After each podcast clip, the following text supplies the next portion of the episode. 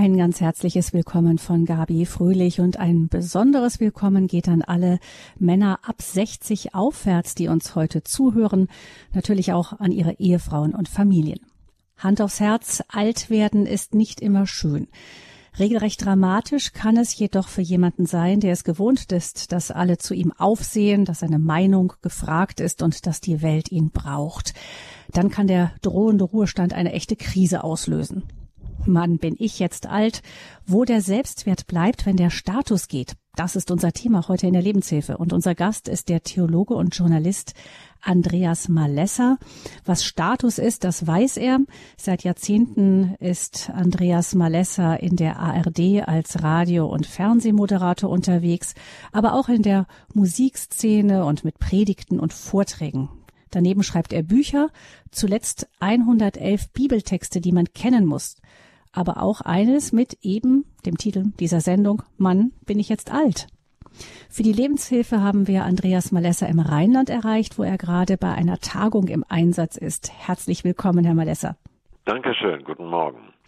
Herr Malesser, Sie sind selbst, das verrate ich seit einigen Jahren, über die 60. Ähm, von Ruhestand scheint mir aber bei dem, was Sie alles noch so treiben, nicht viel in sich zu sein.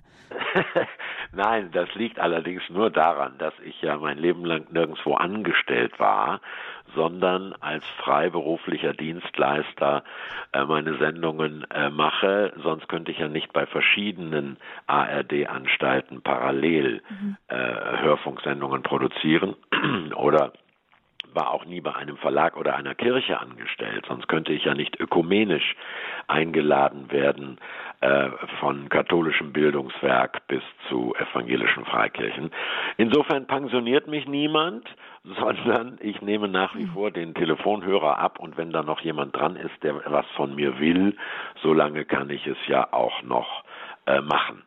Äh, das äh, zieht dann manches Mal schnell den Vorwurf nach sich, ach, wieder so ein typisch alter weißer Mann, der nicht loslassen kann.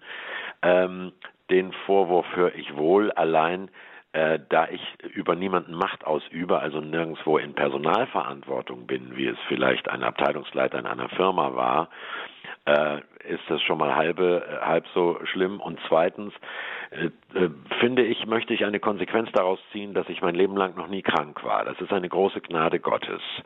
Äh, das äh, traut man sich leidenden Menschen gegenüber kaum zu erwähnen, aber ich muss es einfach sagen, ich habe noch nie eine Nacht im Krankenhaus verbracht. Also meine Geburt jetzt mal nicht mitgerechnet. So, wenn einem Gott Gesundheit schenkt, finde ich, hat man auch die Verpflichtung, damit etwas für andere zu tun, solange das noch gut geht. Und da ich äh, Zugfahrer bin bei allem Spott über die Deutsche Bahn, ich sitze da gemütlich, lese und schreibe und schlafe und höre Musik und lese Zeitung und das reicht dann für äh, die Kraft noch für den Abend. Also Sie haben sich selber auch noch nicht in den Ruhestand ähm, versetzt. Äh, sieht man, Sie sind noch viel unterwegs. Ist es denn nicht so, dass Sie manchmal so das Gefühl haben, also manche freuen sich ja auch auf die Zeit, wo dann eben keine Termine mehr sind. Also ich kenne eine Frau, die auch äh, sehr lange gearbeitet, sehr gerne gearbeitet hat, jetzt auch weiterarbeitet, aber dann sagt, ach, ähm, es ist doch schön, einfach nicht mehr so viele Termine im Kalender zu haben. Das Gefühl kam bei Ihnen nicht so auf? Äh, nein, wobei jetzt nicht die Menge der Termine entscheidend ist, sondern was man macht. Das Schöne ist dann ja, dass man als Rentner in Anführungsstrichen Rentnerin es sich möglicherweise aussuchen kann, wo man sich noch engagiert, was man mitmacht und dann auch seine eigenen Kräfte diesbezüglich ähm, äh, filetiert und dosiert. Also, äh, ich habe äh, zwischen 25 und 45 eine Band gehabt mit 120 Konzerten pro Jahr. Ich habe beim SDR damals in Stuttgart Live-Sendungen gemacht, 65 im Jahr äh, Radio und ich habe pro Jahr zwei Dokumentarfilme gedreht. Wann ich da eigentlich geschlafen habe, ist mir heute rätselhaft. So viel würde ich heute körperlich nicht mehr schaffen. Aber meine 70 oder 90 Vortragstermine bei katholischen, evangelischen und freikirchlichen Veranstaltern, die schaffe ich noch locker und mhm. kann es sehr selber dosieren. Ich kann ja zusagen und absagen, je nachdem, wie viel ich will. Und natürlich freue ich mich auf äh, Zeit für äh, die Kinder und Enkel. Wir haben zwei Töchter, beide verheiratet. Und von der einen haben wir schon zwei Enkel, fünf und drei. Und mit denen zusammen zu sein, ist natürlich ein großer Spaß. Äh, meine Frau und ich sind zeitlebens gerne gereist. Das tun wir nach wie vor was jetzt in den zwei Jahren Corona etwas schwierig war. Aber dieses Jahr zum Beispiel waren wir mit den Enkeln in Schweden und da kann ich auch komplett abschalten. Da nehme ich das Berufshandy nicht mit und da bin ich äh, ganz Opa. Mhm. Von den Freunden des Opa-Seins sprechen wir später nochmal. Ja. Ähm, eines ihrer letzten Projekte, mir scheint, dass es auch sowas wie ein Herzensprojekt ist, ist das Buch 111 Bibel ähm, Stellen, die man Bibeltexte, die man kennen muss. Ja. Ähm, also Sie sagen, es gibt wirklich bestimmte Stellen aus der Bibel, das ist ganz wichtig, die sollte man auf jeden Fall kennen. Ach naja, einzelne Verse kennen die Leute ja auch. Dem Psalm 23 mhm. äh, kennen viele den äh, Aarons Segen, der Herr segne dich und behüte dich etc., was man in der Messe oder im Gottesdienst hört. Aber ähm, ich bin wie zu fast allen meinen Büchern wie die Jungfrau zum Kinde gekommen, nämlich, dass ein Reiseführerverlag aus Köln, dessen Markenzeichen 111 ist, können, Sie in jeder Bahnhofsbuchhandlung sehen, 111 Fahrradwege an der Elbe, 111 Rotweine aus Frankreich und so. Das macht der Verlag. Es ist kein kirchlicher Verlag. Die haben mich angesprochen und gesagt, schreiben Sie uns doch mal einen Reiseführer durch die Bibel. Und dann habe ich gesagt, ach du lieber Schreck, Andachtsbücher gibt's ja nun wahrlich genug. Nee, haben die gesagt, genau andersrum. Äh, wo kommt der Alltag des normalen Bürgers in der Bibel vor, in dramatischen Geschichten und Dialogen und äh, äh, äh, ja, in Geschichten eigentlich. Also es geht nicht um einzelne Verse, sondern tatsächlich um Passagen. Also stellen Sie sich vor, Josef und seine Brüder. Da hat Thomas Mann tausend Seiten drüber geschrieben, da durfte ich eine Seite drüber schreiben. Und zwar immer nach dem Prinzip, du kommst auch drin vor. Ich bin davon überzeugt, was Ricarda Hoch, die Schriftstellerin, mal gesagt hat, in der Bibel stehen uralte Geschichten, die jeden Tag passieren. Also nehmen wir ein Beispiel. Warum heißt Salomo der Weise? Der König Salomo, Salomo der Weise, sprichwörtliches Attribut für ihn. Wenn er vorgeschlagen hat, er, man soll ein Baby zerhacken. Was ist denn daran weise? Naja, die eine Frau hat im Schlaf ihr Kind erdrückt, hat das einer anderen in die Arme gedrückt, deren Kind genommen. So, jetzt steht also der Vorwurf der Kindstötung und der der Entführung vor. Und was sagt der Salomo? Dann hackt das Kind doch in zwei. Da sagt die eine Frau von mir aus, denn die Beneidete soll nicht haben, was ich, äh, was ich verlor. Und die Frau, deren Kind es wirklich ist, die sagt, nein, lass es leben und wenn es bei einer anderen Mutter aufwächst, Hauptsache es bleibt leben, heißt, die Mutter, die bereit war loszulassen, ist die richtige. Das ist die Botschaft dieser alttestamentlichen Geschichte. Mhm. Und dann habe ich dazu ein Kapitel geschrieben, das heißt das Mutterliebe Vergleichsportal. Und auf diese Art und Weise äh, habe ich die biblischen Geschichten einfach mal gegen den Strich gebürstet beziehungsweise ins Heute gebracht und war dann vollkommen überrascht von dem äh, Mordserfolg. Das Buch geht durch die Decke. Mhm. Also, das ist eines Ihrer letzten Projekte, 111 Bibeltexte. Ja. Äh, darf ich noch dazu fügen? Mhm. Neutestamentlich. Ja, ja? Mhm. denken Sie doch einfach mal an die vielen wunderbaren neutestamentlichen Gleichnisse. Ein Gauner wird Gönner der korrupte Steuerschätzer Zachäus gibt mhm. hinterher ab und äh, also es ist die das ist auch das Neue Testament ist ja voller äh, dramatischer, herrlicher Geschichten. Äh, können, denken Sie an König David, denken Sie an äh, die Apostelgeschichte, Paulus, Petrus etc. Das alles ereignet sich auch heute, wenn man es richtig in unsere Lebenssituation überträgt. Und äh, dazu hat die Deutsche Bibelgesellschaft einen Podcast gemacht. Und das freut mich, dieses Interesse an der Bibel äh, wecken zu können. Mhm vielleicht auch ja eben ein, ein wichtiger, eine, eine wichtige Stimme gerade in auch in der Zeit, in der viele mhm. die Bibel gar nicht mehr kennen mhm. und wo man auch gerne zum Beispiel ähm, ja, äh, eigene Moral aufstellt, Moralvorstellungen und Menschen verurteilt, eben immer mehr zu sehen, das ist in der Bibel überhaupt nicht der Fall. Also ja, vor allen Dingen äh, einen ganz anderen Ansatzpunkt. Ja, mhm. dass die Bibel weder eine Spruchsammlung ist für den holzgeschnitzten Teller im Hausflur, noch ist die Bibel ein Sündenregister oder eine, mhm. ein äh, Gesetzestext. Es ist ein äh, Buch aus äh, mit äh, von mir aus nur 111 Geschichten, in denen man sich selber wiederfinden kann. Hm. Ja, was heißt, es gibt ja auch den Satz, ich glaube von Madeleine Delbrel war ja nicht, wir lesen die Bibel, sondern die Bibel liest uns. Die Bibel liest uns, also. ganz genau. Mhm. Und macht uns ja auch Hoffnung.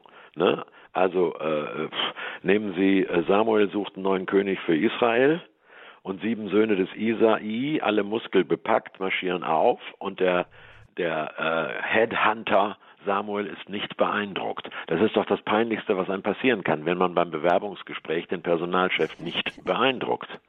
Und dann sagt er, hast du nicht noch andere Söhne? Und dann wird es ja dem Vater dieser Söhne ganz peinlich, denn er sagt doch einen noch. Ja, warum ist er nicht da? Verdammt noch eins, was ist das denn? Ich, bin ich denn hier, ne? Ja, der war beim mhm, Bewerbungsgespräch gar nicht da. Warum war der nicht da? Weil der bei der Herde ist. Das heißt, Fürsorglichkeit war ihm wichtiger als Karriere. Er ist ein mütterlicher Typ und den salbt Samuel vom Fleck weg zum König von Israel. Äh, daraus können wir heute lehren, äh, lernen, Führungsfiguren müssen weibliche, mütterliche Eigenschaften haben. Mhm. Das ist also jetzt das, was im Moment ähm, ja. von Ihnen vor allem auf den, in den Regalen liegt, 111 ja. Bibeltexte ähm, die man kennen muss. Jetzt das Buch, das äh, zur Sendung gehört sozusagen, die wir heute haben. Mann, bin ich jetzt alt, ist schon ein bisschen älter. Mhm. Ähm, es hat mich sofort, als ich äh, das gelesen habe, sofort äh, erinnert. Ich denke, so eine bestimmte Generation hat dann sofort den Udo Jürgens Schlager im Kopf mit 66 Jahren. Da fängt das Leben an. Und wo Udo Jürgens singt, da kommt man überhaupt erst so richtig in, Schuss. In, in Schuss. Ähm, das singt von der großen Freiheit der Rentnerjahre, endlich mal verrückt sein. Ja. Wie würden Sie das sehen? Ist da was dran? Ja, da ist also was Sie können ja jetzt mitreden. Ich kann jetzt mitreden, äh, wobei ich weniger mitreden kann als jene Männer und Frauen, die aus ganz eng äh, äh, hierarchisch vertakteten Systemen kommen. Also äh, Beamte, Verwaltung, ähm, Justiz, Polizei oder auch äh, strenge Hierarchien in Firmen. In dem Moment, wo die äh, ihre Verrentung, ihre Pensionierung positiv deuten, merken sie plötzlich, mich kann niemand mehr herbeizitieren, mir irgendwelche Arbeiten auf den Tisch häufen und ich muss auch nicht irgendwelchen Untergebenen langfristig vorher sagen, was ich zu tun gedenke, sondern ich bin jetzt vollkommen hierarchiefrei, meine Zeit zu gestalten und irgendwas anzuleiern. Ob ich den Geräteschuppen im Garten heute baue oder übermorgen, ist mir überlassen. Diese Freiheit gilt es zunächst einmal zu genießen empfehle ich allen, die ihrer Berufstätigkeit hinterher trauern. Jeweils bewusst notieren, welche neuen Freiheiten dadurch gewonnen sind. Äh, denn jetzt schränkt uns jemand anders ein und das ist im Zweifelsfall der Körper. Der alternde mhm. Körper, was ich alles Mögliche nicht mehr kann. Äh, so, aber zunächst mal gilt es, diese Freiheit auch zu feiern und zu würdigen. Ja. Und die mhm. Verrücktheiten, von denen Udo Jürgens singt, die sind ja nun heute längst eingelöst. Äh, ich nehme noch mal ein anderes Lied. Meine Oma fährt im Hühnerstall Motorrad. Kennen Sie das noch? Mhm. Ja, ja, natürlich. Ja, das macht Oma ja nun tatsächlich.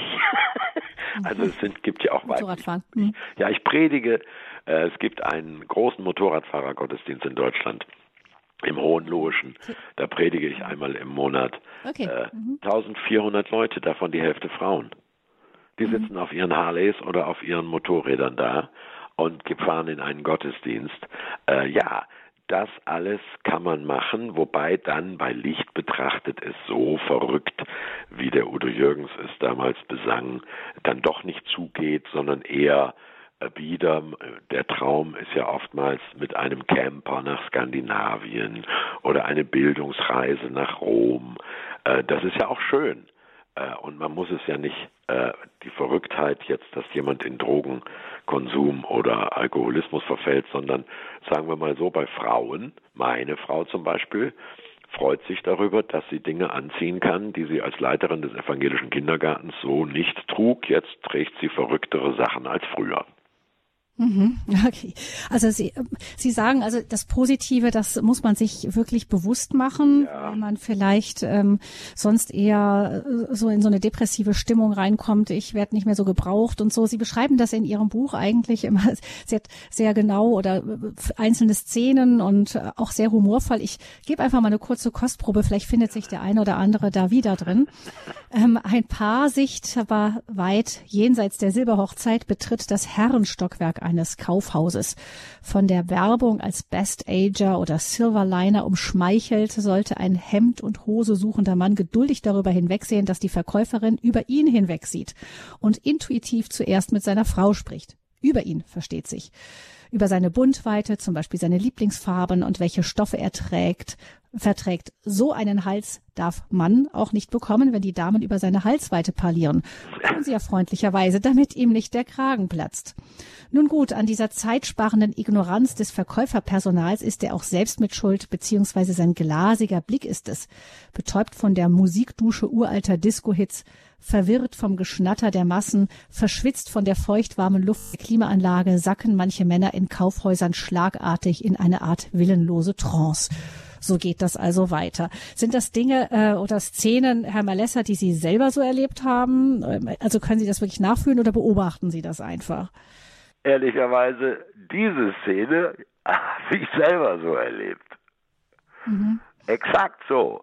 Äh, erstens, ich bin ein ganz schlechter äh, Einkaufsgänger, also wenn, wenn ich wirklich was brauche.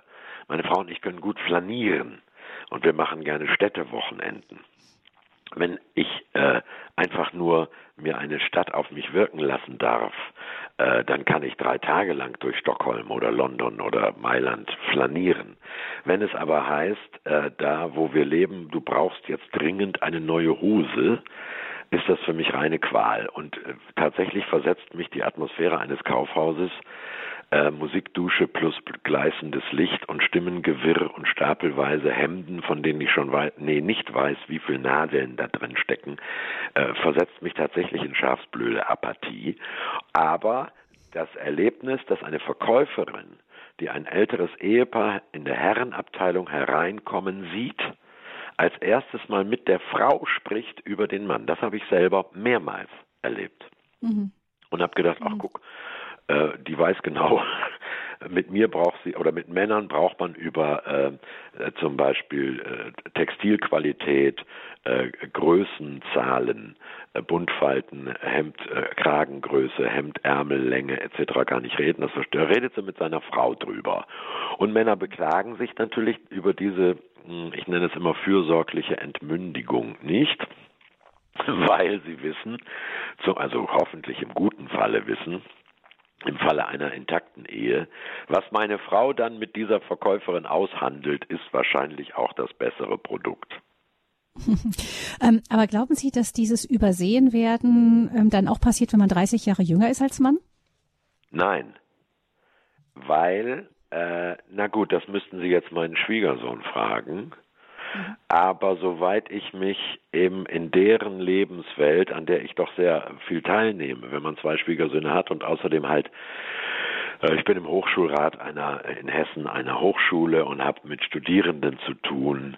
Hm, nein, würde ich sagen nicht, weil die schon ganz anders in den Laden reingehen. Also erstmal gehen die überhaupt seltener in einen Laden Textilien kaufen, die machen das ja alles über Online-Shop im Internet, kaufen sich drei Hosen und schicken zwei wieder zurück. Hm. Über die Umweltbilanz dieses Einkaufsverhaltens wollen wir jetzt mal nicht länger diskutieren. Äh, aber mit Partnerin in ein Kaufhaus gehen, um für Papa Schuhe, Hemden und ein Jackett zu finden. Ähm, meiner Beobachtung nach äh, passiert das in der Generation 30 Jahre jünger so nicht mehr. Das findet alles im Internet statt. Aber zum Thema fürsorgliche Entmündigung kann ich natürlich weit mehr als eigene Erfahrungen beisteuern. Das habe ich, weiß ich gar nicht, ob ich das in dem Buch auch gebracht habe. Ich fahre ja nun wirklich sehr, sehr viel Zug. Und äh, Sie müssten mal erleben, wenn Sie da sitzen, Sie müssten das mal erleben. Da kommen, da kommt ein Ehepaar, ein altes Ehepaar mit zwei Koffern. Die Frau geht voran äh, und sagt, soll ich deinen Koffer hier hinstellen oder möchtest du ihn da haben? Er hört die Frage nicht, setzt sich. Da sagt sie, ist das überhaupt dein Platz? Zeig mal deine Reservierungskarte. Und so geht das die ganze Zeit weiter, bis hin zu dem Satz, den ich auch schon hörte in dem Sitzen vor mir. Ähm, wo ist denn, hast du dein, hast du deine, äh, dein Fahrticket rechtzeitig, wenn die jetzt gleich zum Kontrollieren kommt? Lass mich mal sehen, ob du das überhaupt griffbereit hast. nicht, dass du anfängst zu suchen, wenn die Schaffnerin kommt. Und dann kam der Satz, oder soll ich dir einen Apfel schälen? Und da habe ich bei einem anderen von mir sehr geschätzten Satiriker den Satz gelesen, es würde uns nicht wundern, wenn manche Frau ihren alten Mann auf den Schoß nähme und ihm auf den Rücken klopft, bis er Bäuerchen macht. Also das ist vielleicht jetzt extrem, aber ich fand es sehr lustig und es ist aus der Realität genommen, solche Beispiele fürsorglicher Entmündigung. Da sind die alten Männer natürlich zum Teil auch selber dran schuld, weil sie äh, zur Zeit ihrer Berufstätigkeit oder in den letzten 10, 15 Jahren sehr viel Verantwortung an ihre Frau delegiert haben. Äh, und die, dann heißt es immer, ach, da kümmert sich meine Frau drum. Aber ich muss sagen, die seltsame Beobachtung ist, dass dieselben Männer, wenn sie alleine reisen im Zug oder mit dem Auto unterwegs sind oder sonst wo, alleine viel kompetenter sind in Alltagsdingen, als wenn die Frau dabei ist. Mhm. Ja, wahrscheinlich eine Dynamik, wo, wo beide sich in die Höhe schaukeln. Er genau. hat sich daran gewöhnt, dass es bequemer so ist und ja. sie hat äh, die Kinder aus dem Haus und ein neues Objekt ihrer Fürsorglichkeit. Richtig. So, und äh, knallen tut es dann zu Hause. Äh, es gibt äh, eine Umfrage, warten Sie mal, die ist, kann ich jetzt nicht zitieren, von wann die ist. Ich meine 17, 18, 2017, 18 war die. Was wollen Sie denn nach Ihrer Pensionierung für ein Hobby am liebsten entweder neu aufgreifen oder verstärken. Irgendwie weit über 60 Prozent der Männer sagen, kochen. Ich möchte gerne, äh, freue mich darauf, endlich Zeit zu haben, am Wochenmarkt einzukaufen, frisch einzukaufen und zu Hause in Ruhe Rezepte auszuprobieren. Alle wollen kochen. Gut. Zweite Frage. Werden Sie das mit Ihrer Frau zusammentun? Antworten höchstens nur noch 20 oder 30 Prozent ja, der Rest sagt nein, ganz sicher nicht.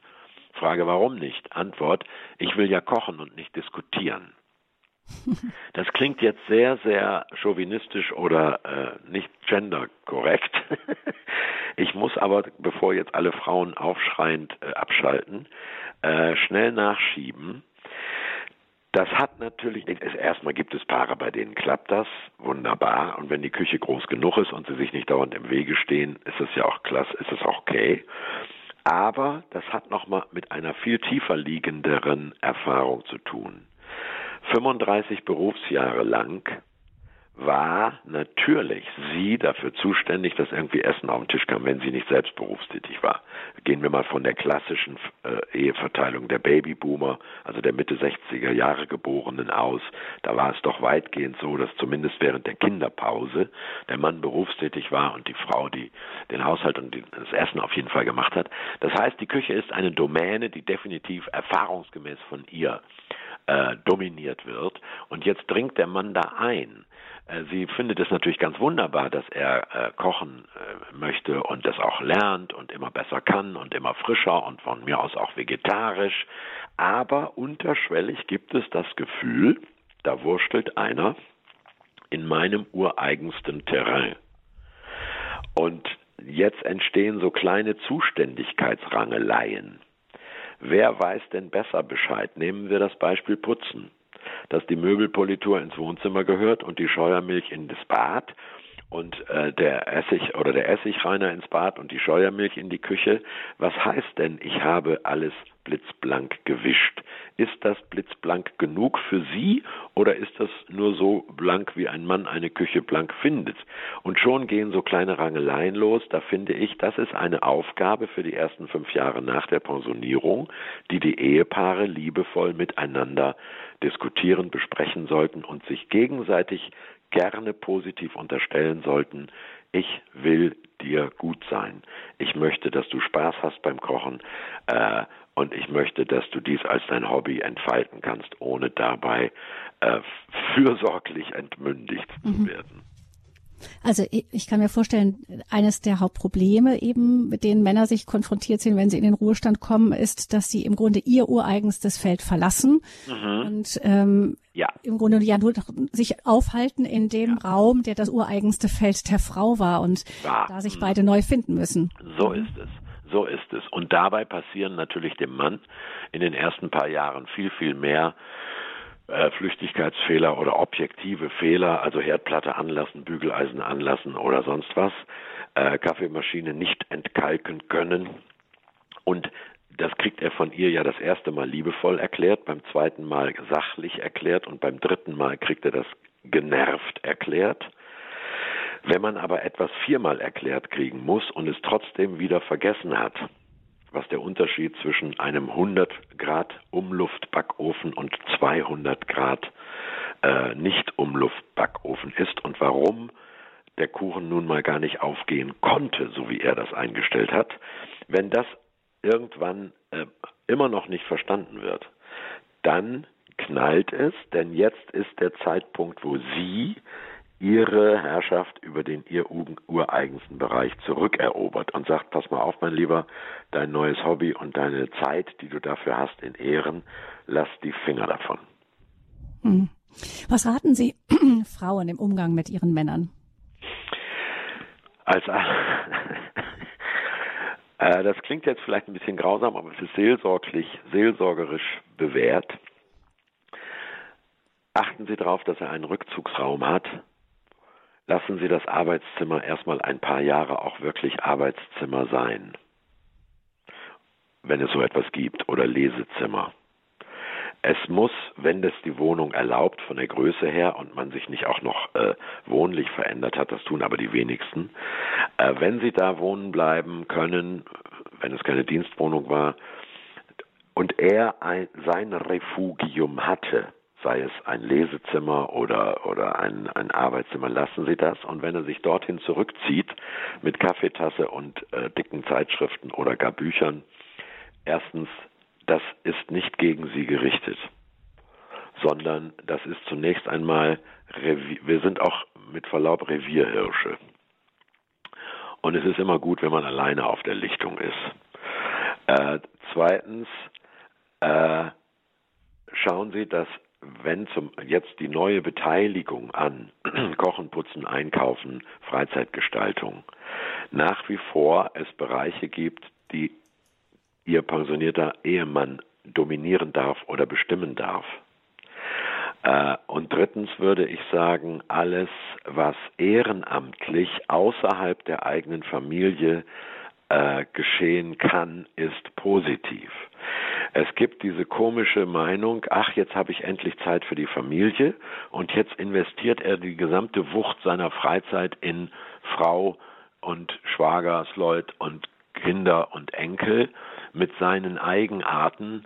Äh, da würde ich sagen, dosieren Sie das lieber und äh, der Selbstwert kommt öfters, wenn sie sich und, und schneller, wenn sie sich in einem Verein, einer Kirchengemeinde, einer zivilgesellschaftlichen, äh, engagierten, bürgerlichen äh, Wohltätigkeitsorganisation engagieren. Das heißt, wenn seine natürlich nach wie vor vital vorhandene Kraft auch woanders investiert wird als nur ins Gegenüber der Ehefrau oder der Kinder.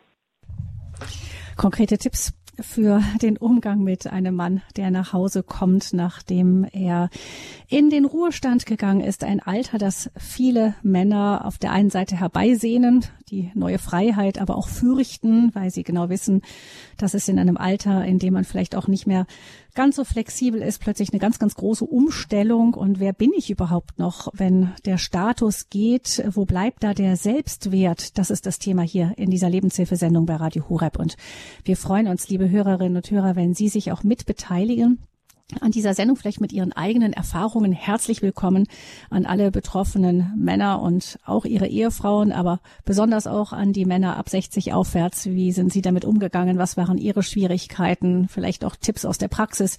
Herzlich willkommen unter 089 517 008 008. Das ist die Nummer hier zur Sendung 089 517 008 008 acht. Und gleich nach der Musik geht's weiter im Gespräch mit dem Theologen, Journalisten, Autor und noch vieles mehr, Andreas Malesser.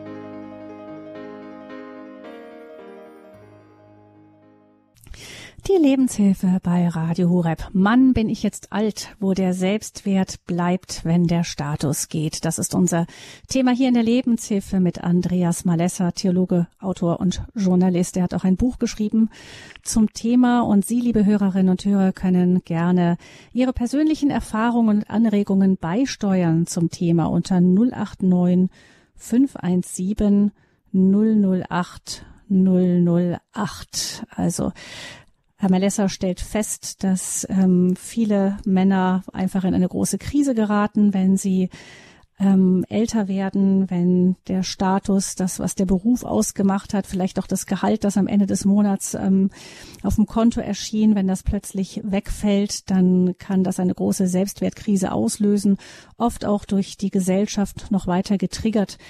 Wenn Sie sowas auch erfahren haben oder wenn Sie Anregungen haben, 089 517 008 008. Das ist die Nummer zur Sendung. Die erste, die anruft. Herr Malesse, ich weiß nicht, ob es äh, zu erwarten war, aber es ist eine, eine Dame aus dem Raum Frankfurt. Herzlich willkommen. Ja, grüß Gott. Also ähm, ich habe mich gefragt, wenn ich mich hier kurz fassen will, so ja, also wie bei Wikipedia, dann ob das eine Deformation professionell schon wäre. Sie haben da auch was erwähnt, Thomas Mann und ihr, ihr in Text und so.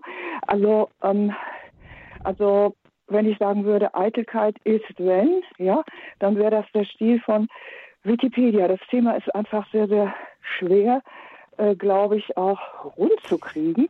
Vielen Dank. Ähm, und ähm, also beispielsweise Konsumtempel, ähm, also zum Beispiel das Zeitbudget von Mitarbeitern, die also da ähm, nur halbtags arbeiten, da merkt man, dass sie einfach ausgeglichener sind. Und ähm, das ist eines, man kann sich hier mhm. irgendwo festtreten in einen Kaugummi. Also bei mir ist es so, dass ich immer schon sehr nervös war und dass das natürlich nicht unbedingt sich verbessert mit dem Alter, aber man kann es versuchen.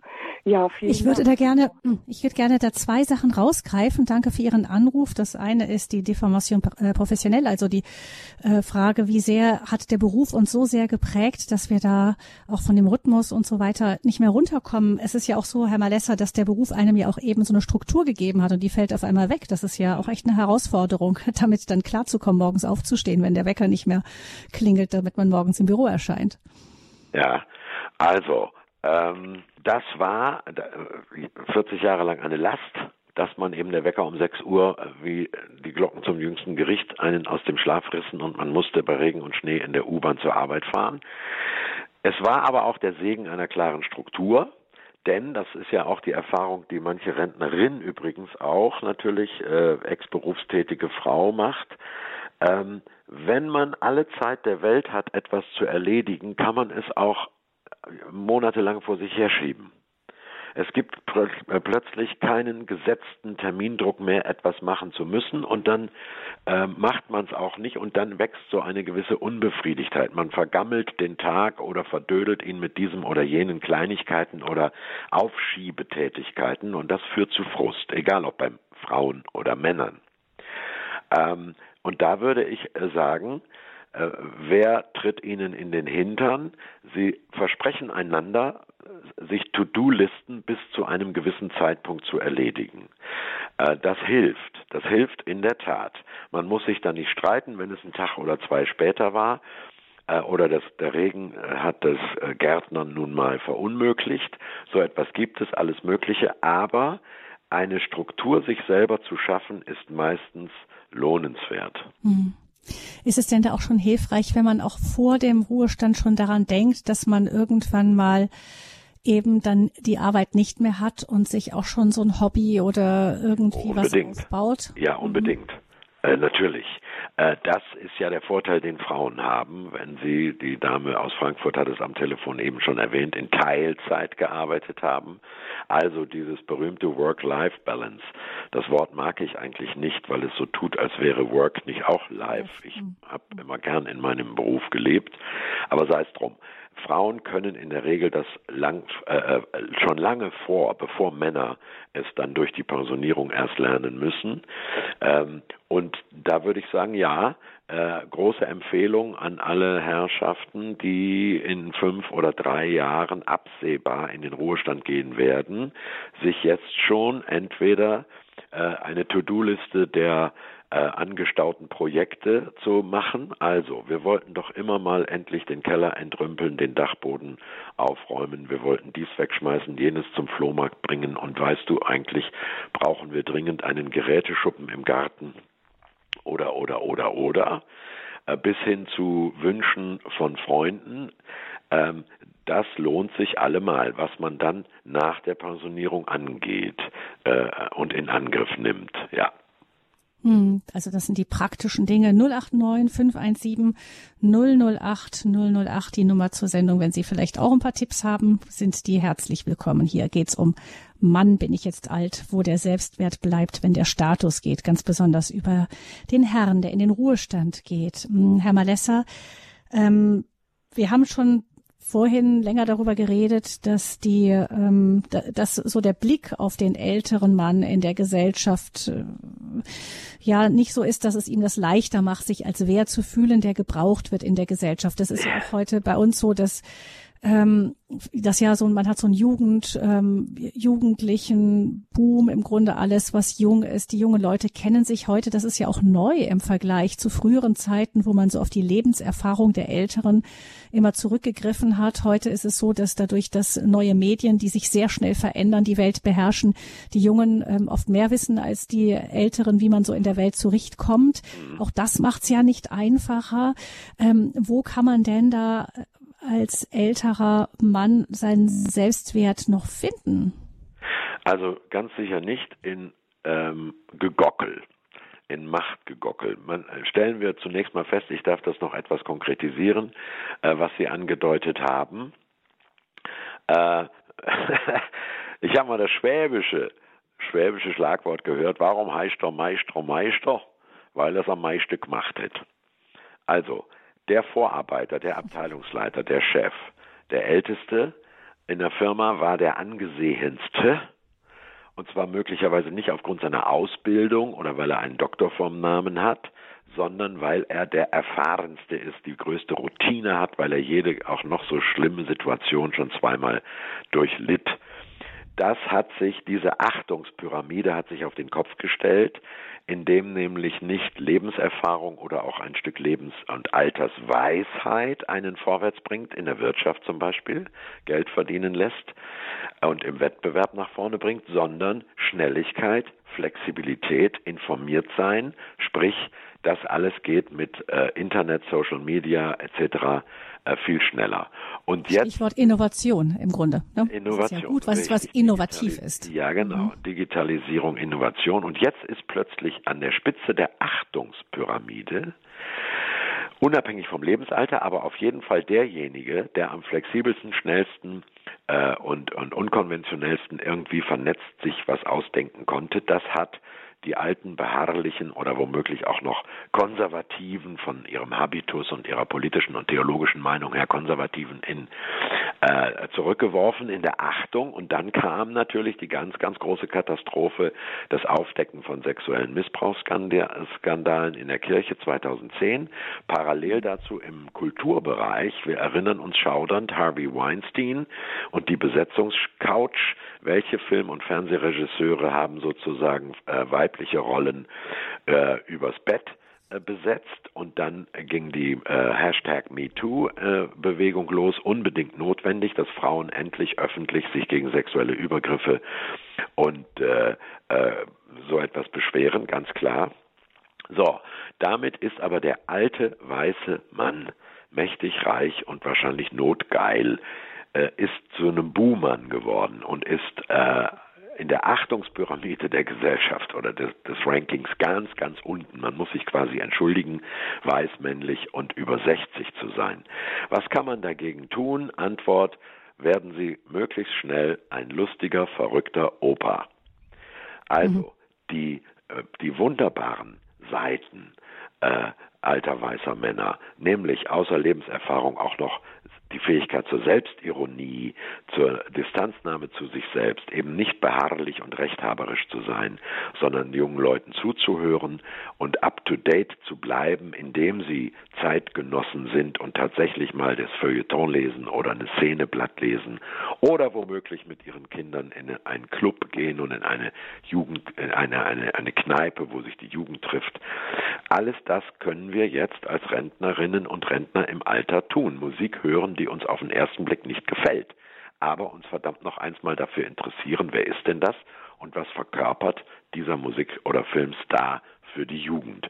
Dann, glaube ich, werden wir aus diesem Negativ-Image alter weißer Grabscher äh, machtbesessen und nicht mehr ganz bei Sinnen. Aus diesem Negativ-Image können wir dann rauskommen. Mhm. 089 517 008 008, die Nummer zur Sendung. Ähm Herr Malessa, es scheint äh, sich zu bestätigen, was Sie so sagen, wie die Damen, wir reden lieber über die Männer, als die Männer selber mitzureden. Vielleicht der Aufruf nochmal an alle Herren, sich vielleicht auch zu beteiligen. Aber jetzt begrüße ich auch sehr herzlich Frau Hund, die uns aus Neckenbeuren anruft. Guten Morgen. Guten Morgen. Hallo. Ich möchte nur sagen, was der Herr gesagt hat, ich weiß den Namen jetzt nicht genau. Herr Malessa. Das, das bestätigen, äh, wenn man ein Ehrenamt macht im Pflegeheim für alle ältere Leute, wo in Rente sind, noch fit sind, wenn man jede Woche einmal ins Pflegeheim geht, dann ist man so zufrieden ja. und sieht die Kleinigkeiten, wo der Partner vielleicht so macht, überhaupt nicht mehr so. Ja, richtig. ja, also auch für die Frau sich nicht so sehr auf den Mann konzentrieren, sagen Sie, Frau genau, und ich bin, Ja, und dann, wenn man das sieht, wie es den Leuten geht, dann geht es um zu Hause doch viel, viel besser. So ist es. Und dann nochmal was, ich bin seit zehn Jahren Witwe. Ich sage immer zu meinen Altersgenossen, Ehepaare, wo so sich über beklagen, dann sage ich immer, seid doch froh, dass ihr zusammen sind. Wenn er mal mault, dann mault er halt. Ja. Wenn er nicht mehr da ist, niemand mehr. Äh, vielen Dank. Darf ich da direkt darauf reagieren, äh, Frau ja, sehr gerne. Moderatorin? Ja. Ähm, das ist übrigens äh, inzwischen auch äh, statistisch bewiesen. Männer sterben zwar im Durchschnitt sieben Jahre früher als Frauen, ja. aber die Sterberate von alleinlebenden Männern ist doppelt so hoch wie die von gleichaltrigen verheirateten Männern. Heißt, Zitat, selbst eine unbefriedigende Ehe ist ein besserer Schutz gegen Depressionen als die Alterseinsamkeit. Ja, genau. Und es ist so schlimm, wenn niemand zur Tür reinkommt, im Winter niemand kommt. Na denke, die beklagen sich über Kleinigkeiten, das ist doch alles nicht wichtig. Mhm. Mhm. Ja, und wenn, solange sie, das würde ich jetzt den verheirateten Paaren jenseits der 60 raten, solange sie beide noch souverän und autonom an der Schraube drehen können, wie viel Nähe und Distanz sie äh, wollen oder ertragen. Solange sie sich gegenseitig die Freiheit lassen zu sagen, die Frau sagt, du, ich möchte mal mit meinen Mädels einen ganzen Tag äh, Sie kommen aus Meckenbeuren, habe ich gehört, ne? Genau. Also ich möchte mal einen ganzen Tag äh, rüberfahren nach Romanshorn. Genau. Und äh, Schümli-Kaffee trinken und äh, quatschen und da brauchen wir keinen Mann dabei. Wir können lieber plaudern, wenn wir unter uns sind und der Mann empfindet das nicht als Angriff oder Flucht, sondern freut sich darüber, dass seine Frau Freundinnen hat. Und umgekehrt, wenn er sagt, so, ich gehe heute Abend in die Sportsbar, wir gucken äh, irgendein Länderspiel. Wenn man sich also die Freiheiten für Autonomie und eigene Reviere und Räume zugesteht und lässt, ähm, dann hat man tatsächlich das große, große Glück einer, einer äh, alternden und reifen Zweisamkeit. Äh, das ist schon toll. Nein, ganz wunderbar. Ja, und denn das kann ja so schnell alles vorbei sein. Das, das so manchmal ist das geht ja. das ja so schnell. Ja, ja. Und was Sie eben, was Sie anfangs gesagt haben, finde ich sehr interessant und das ist nochmal bitte ein Aufruf an alle Männer. Äh, gehen Sie in ehrenamtliche Tätigkeiten, die mit einem festen Termin und Ort verbunden sind, also wo man sich nicht dauernd Pi mal Daumen aussuchen kann, ob man noch was macht oder nicht, sondern wo man sich verpflichtet ja. hat, aufzulaufen um die und die Uhrzeit. Das strukturiert genau. schon mal. Und zweitens, engagieren Sie sich an, ein, an Stellen, die möglicherweise nicht nur den Bauch pinseln und wieder mit Ehre verbunden. Also das Wort Ehrenamt äh, im Deutschen genau. finde ich ein bisschen blöd. So viel Ehre gibt es ja oftmals nicht. Und wenn dann Männer, die in ihrem Beruf ganz wichtig eine Bugwelle aus Wichtigkeit vor sich hergeschoben haben, die wollen dann auch gleich wieder der Vorstandsvorsitzende vom Volleyballverein werden. Nee, sage ich, dann geh doch mal ins evangelische oder katholische Gemeindehaus und backen Streuselkuchen fürs nächste Dorffest oder geh ins Pflegeheim. Genau. Und schieb die Rollstühle umeinander äh, im Sommer. Äh, also eine Tätigkeit, die nicht mit Prestigegewinn verbunden ist. Die, die freut sich so, wenn jemand kommt. Also ich habe es jetzt drei Jahre gemacht. Also ich bin immer so beglückt rausgekommen, viel. Also am meisten habe ich mich immer gefreut. Sehen Sie? Ja, ja. Und das ist doch auch ein schönes Zeichen. Ich sage immer, liebe Freunde, glaubt ihr ernsthaft, der Schöpfer des Universums, dem kann man nichts schenken.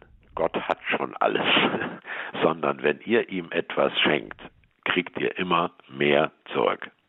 Mhm. Ja, vielen Dank, Frau Hund, für diesen auch noch den Bogen, den Sie geschlagen haben zum Ehrenamt. Ganz wichtig, da möchte ich gerne auch weitermachen, Herr Malesser, äh, weil das ja auch viel mit Kirche zu tun hat. Wir haben ja auch das Phänomen, dass wenn wir in die kirchlichen Gemeinden sind, Sie haben auch gesagt, selbst beim Motorradsgottesdienst sind die Hälfte schon Frauen. Musste ich ein wenig lachen, dachte, ja, das äh, scheint so das Bild wieder zu spiegeln. Ähm, wie, wie kommen Männer wieder in die Kirche zurück? Was kann Kirche lernen? Damit äh, nicht nur die Frauen jenseits der 60 angesprochen werden, sondern auch die Herren jenseits der 60? Äh, da kann ich Ihnen aus Erfahrung leider ein bisschen wenig aus dem katholischen Bereich sagen, weil wenn ich von katholischen Gemeinden mhm. eingeladen werde, dann sind das immer Bildungswerke, so, ne, katholisches mhm. Bruder. Mhm. Äh, ja, ich denke, dass es aber Parallelen gibt es da in vielen, ja, genau. vielen ich Gemeinden. aber aus mhm. dem, äh, da habe ich äh, mehr und auch vor Ort natürlich, wo wir leben, zu tun. Ich kann Ihnen aus dem Bereich der evangelischen Kirche sagen, Kirchengemeinden können Männer ab 60, können für Männer ab 60 attraktiv sein und ein verheißungsvolles Feld ehrenamtlicher Tätigkeit, wenn sie Männer nicht in diesem Bedürftigkeitsmodus anspricht. Wenn im Gemeindebrief steht, Seniorennachmittag, es gibt Kirschkuchen und wir holen sie auch gerne von zu Hause ab, dann ist das für mich als kerngesunden 67-Jährigen erstmal ein Grund, da ganz bestimmt nicht hinzugehen.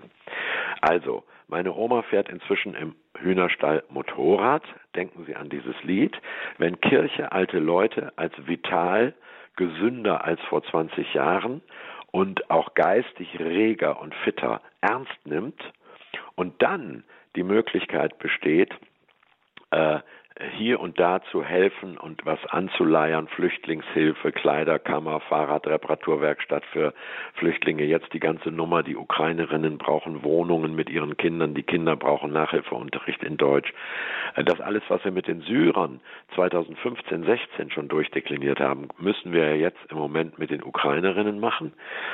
Äh, wenn also die Kirchengemeinden mehr anzubieten haben als nur stell dich an den Eingang und verteil die Liederbücher, sondern unter der Woche der, und das kenne ich jetzt aus dem katholischen Bereich nicht, ob das so ist, dass der Priester sagt, ich habe ganz konkrete Aufgaben, die würde ich mich freuen, wenn ich die mit jemandem anderen zusammen machen würde, dann engagieren Sie sich da.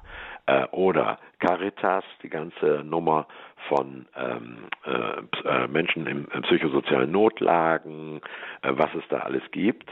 Ähm, und fragen Sie doch einfach mal, die Frauen wissen das sowieso, wo in einer Gemeinde es was zu tun gibt.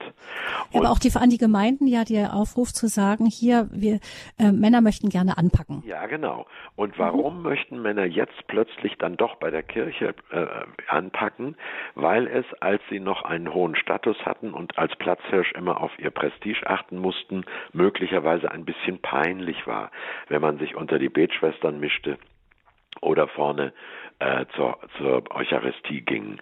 Äh, erst recht, äh, so, in, in, inzwischen wissen wir, dass Frauen zum Teil enttäuscht von der Kirche und von der Hierarchie. Ich will ihr ganzes Thema Maria 2.0 und so weiter hier gar nicht ansprechen, dass Frauen eher säkularer werden, mhm. Männer aber im Alter religiöser werden. Das ist ein äh, zu beobachtendes, aber noch nicht hinreichend in der Geriatrie und äh, Soziologie erforschtes äh, Gebiet. Mhm. Spannend. Also ein gutes Wirkungsfeld, das es auch für Männer gibt. Sehr herzlich willkommen ähm, im Team Deutschland von Radio Horeb. Da gibt es auch ganz viel zu tun so. und da kann man auch gerne ganz viel anpassen, anpacken. Ah, wusste ich gar nicht, sehen Sie. Nee, das, das wissen viele unserer Hörer, aber wir wiederholen es gerne noch einmal. Da können Sie sich ganz herzliche Einladung, sich im Hörerservice zu melden und für ein Ehrenamt bei Radio Horeb zu bewerben. Wir haben ja ganz, ganz viel auf dem Ehrenamt fußt bei Radio Horeb. Papst Franziskus hat in der Botschaft zum Welttag der Senioren geschrieben, das Alter ist keine sinnlose Zeit, in der man das Handtuch wirft und sich zurückzieht, sondern eine Zeit, in der wir noch Früchte tragen können. Eine neue Aufgabe wartet auf uns und sie lädt uns ein, in die Zukunft zu schauen. Ich denke, ja das passt gut zu dem, was wir gehört haben. Und ja, jetzt, dem hätte ich auch nichts hinzuzufügen. jetzt, Herr Malessa, haben wir einen Herrn in der Leitung. Es ist Herr Rommel aus dem Landkreis Ulm. Herzlich willkommen, Herr Rommel. Ja, grüß Gott, Frau Fröhlich.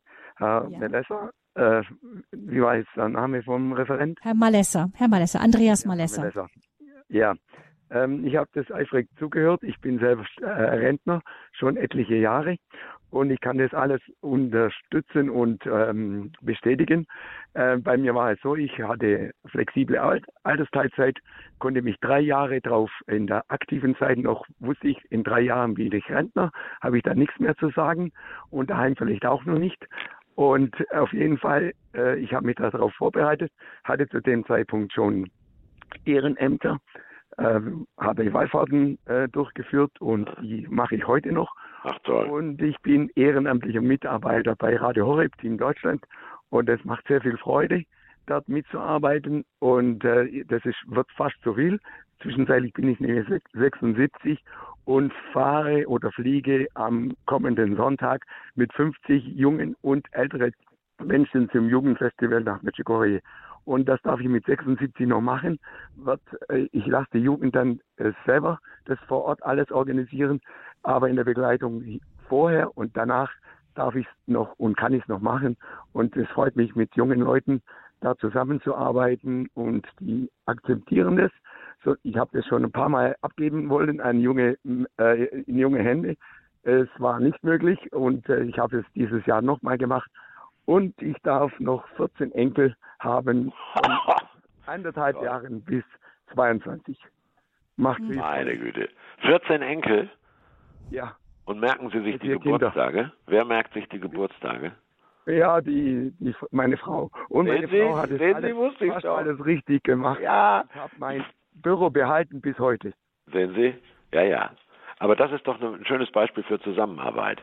Opa freut ja, sich auf den Enkelgeburtstag, aber nur Oma weiß, wann, die, wann der ist. genau. Wunderbar, Herr Rommel. Vielleicht können Sie auch aus Ihrer Erfahrung noch sagen, was wünschen Sie sich von, von der Kirche auch für, für Männer in ihr, im Rentenalter? Was glauben Sie, was das?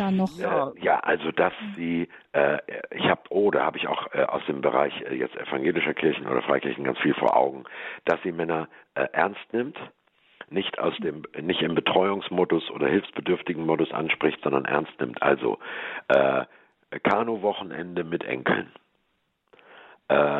äh, Männer wandern. Eine schöne Idee, nicht nur Vaterkinderwochenende, sondern nee, auch Opa-Kinderwochenende ja, zu machen. Ganz bewusst, mhm. ganz bewusst äh, gibt es. Es gibt äh, Männertreff mit Lagerfeuer, Stockbrot und Bratwurst im Wald äh, bis tief mhm. in den Herbst hinein. Es gibt äh, für sportliche Halbmarathon mit äh, Sponsoring irgendwas, äh, man Startgeld, äh, 1000 Euro Startgeld sammelt einer zusammen und wenn er es schafft, Halbmarathon zu laufen oder 10 Kilometer oder was für die Sportlichen. Es gibt äh, von der Kirche erwarte ich, dass sie nah bei den Menschen bleibt. Das war Jesus auch. Das ist ja praktisch, was mhm. Jesus äh, für uns ist, der Mensch gewordene Gott, äh, Gottes Fleisch gewordenes Wort, sagen wir. Und äh, ehrlich gesagt, ich wünschte mir, dass die Hauptamtlichen in der Kirche, Pastoralreferentinnen und Referenten und Priester und Pfarrer, dass die von so Standard- und Verwaltungsterminen und Lasten befreit würden, damit sie mehr solche nah bei den Menschen Sozialaktivitäten machen könnten und die Hauptamtlichen, die sogenannten Geweihten, die Laien in diesen Tätigkeiten anleiten oder sogar von ihnen lernen können. Das ist meine Erfahrung in den evangelischen Kirchengemeinden, dass der, der, die, die Laien, die Ehrenamtlichen manches Mal qualitativ im Umgang mit Menschen besser sind als die Pfarrer. Mhm. Herr Rommel, wie sieht das aus Ihrer Perspektive aus? Ja, das kann ich voll unterstreichen. Und äh, das ist ganz wichtig, das sage ich schon lange. Äh, die Hauptamtlichen äh, müssen Freiräume schaffen, dass sie diese äh, Männer oder diese äh, Leute in der Gemeinde, die noch aktiv sind, ähm, dabei sind, dass sie dort unterstützen können, wo sie, wo die die Unterstützung wollen. Und dass die Männer äh, auch sich äh, Räume haben, wo sie sich als Männer treffen. Ja. Also wir haben zum Beispiel, ich gehe auf einen Männergebetskreis, der nicht so ah. weit weg ist. Mhm. Und ähm, das ist und da trinken wir nachher noch ein Bier und das ist auch schön. Mhm. Herr Rommel, vielen herzlichen Dank für Ihren Beitrag. Ja. ja. Ja, bitteschön. Ja. Herzlichen Dank für Ihren Beitrag. Alles Gute nach Ulm und danke auch schön für Ihren Einsatz auch im Team Deutschland bei Radio Hureb. Ja, vielen Dank. Ja, Alles Gute Ihnen. Ähm, Herr Malessa, noch äh, zum Schluss würde ich gerne nochmal gucken auf die biblischen Vorbilder. Da haben Sie sich ja auch intensiv mit beschäftigt. Biblische Vor äh, Vorbilder für ein erfülltes Alter jenseits von Status. Was fällt Ihnen da spontan ein? Wer fällt Ihnen, fällt Ihnen da spontan ein? Na, spontan fällt mir äh, da ein. Moses kam nicht ins gelobte Land. Er führte das Volk nur bis dorthin und hat sich damit aber im Frieden abgefunden. Es gibt Dinge, die werden erst unsere Kinder und Enkel verwirklichen, die wir gerne hätten. Man muss auch loslassen können und Unerledigtes liegen lassen dürfen, erst recht, wenn es dann ans Sterben geht. Mir fällt natürlich ein die dramatische Versöhnungsgeschichte des äh, Vater Jakob mit seinem Sohn, äh, der mit an seinen Söhnen nun wahrlich keine Freude hatte, bis auf Josef und Benjamin. Mir fällt ein, dass es auch Altersirrsinn und Fehler gibt. David ist da kein rühmliches Beispiel. Der, der löbliche Psalmbeter David äh, hat im Alter eine Menge Mist gebaut. Äh, mir fällt äh, natürlich der Greise Simeon im Tempel ein, der Jesus, das Jesuskind, als Maria und Josef ihn zur Beschneidung bringen, am achten Tag in den Tempel sagt, jetzt kann ich friedevoll sterben, denn meine Augen haben dein Heil gesehen. Also äh, da gibt es etliche Beispiele von mutigen, weisen und im besten Sinne frommen alten Männern. Äh, der Verfasser des äh, der Johannesapokalypse im Neuen Testament, Johannes war wahrscheinlich steinalt, als er das schrieb, auf der Insel Patmos verbannt. Ähm, und insofern würde ich mal sagen, ist, sind wir ja nun, und ja, die katholischen Christinnen und Christen haben ja, Geschwister haben da ja mehr Bewusstsein dafür als wir Evangelen, von einer Wolke der Zeugen umgeben, äh, die selig und heilig gesprochenen. Und es gibt jede Menge Beispiele von hochaktiven Leuten aus Zeiten, in denen übrigens die Lebenserwartung Mitte 50 war. Ne? Wollen wir das mhm. nicht vergessen? Mhm. Dass wir heute alle ja 25 Jahre länger leben als viele der Menschen, die wir nachträglich verehren. Hm. Ähm, bei allem, was wir bisher gesagt haben, ist ja der, haben wir vor allem den fitten Rentner noch im Blick gehabt. Sie mhm. ähm, verschweigen ja auch nicht, Herr Malesser, dass es da zunehmende körperliche Einschränkungen gibt, die mit dem Alter kommen. Und wenn man bedenkt, dass auch ein, ein, ein fitter Mann oft eine größere Mühe hat, krank zu sein als seine Frau, da gibt es ja viele Witze drüber, ja. kann ich mir vorstellen, dass es auch für einen Mann schwieriger ist, diese körperlichen Einschränkungen anzunehmen. Ja weil sie ebenso dem Bild desjenigen, der halt ähm, kräftig ist und mit seiner Kraft läuft. Ja, ja, nein, es laufen, also ich zum Beispiel nicht läufe auch nicht Halbmarathon, aber das ist nun eine tatsächlich seelsorgliche Aufgabe, die ist sehr, sehr schwer und da rede ich als Blinder von der Farbe. Ähm, ja, wir haben alle Angst vor Prostatakrebs und ja, äh, Frauen sind in ihrem Körper, wir haben einen. Das heißt, Männer denken von ihrem Körper wie vom Stück Werkzeug und wundern sich, wenn der Schraubenzieher plötzlich abgebrochen ist. Mhm. Äh, aber das ist eine, eine große seelsorgliche Aufgabe und ich beglückwünsche jeden, der einen Freund hat, mit dem er so etwas besprechen kann. Mhm, das heißt, wenn dann die körperlichen Einschränkungen kommen, Sie in Ihrem Buch ähm, gucken damit sehr viel Humor drauf.